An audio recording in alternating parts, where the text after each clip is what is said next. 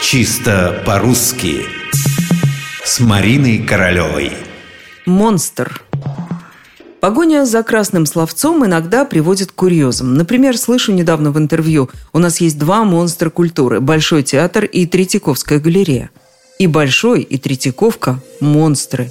Сказано это было с явным одобрением, даже с восхищением. Вот какие у нас есть выдающиеся культурные явления – Понятно, что человек хотел как лучше. Этим словом он пытался выразить величие, великолепие, важное значение и театра, и галереи.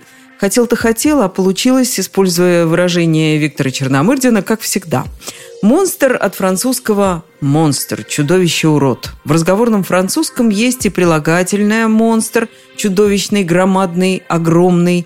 Восходит французское слово к латинскому «монструм», чудо, диво, урод – вот что это такое. Когда мы говорим «Боже, да он настоящий монстр», то имеем в виду, конечно, прежде всего, что он чудовище. А раз чудовище, то значит, скорее всего, большое. И правда, разве вы видели маленьких чудовищ? Ну, если вообще когда-нибудь их видели. Так что человек, называя Третьяковку и Большой театр монстрами, просто выкинул из этого слова ту часть значения, что связано с уродами и чудовищами, и оставил только размеры. Большие, очень большие, впечатляющие.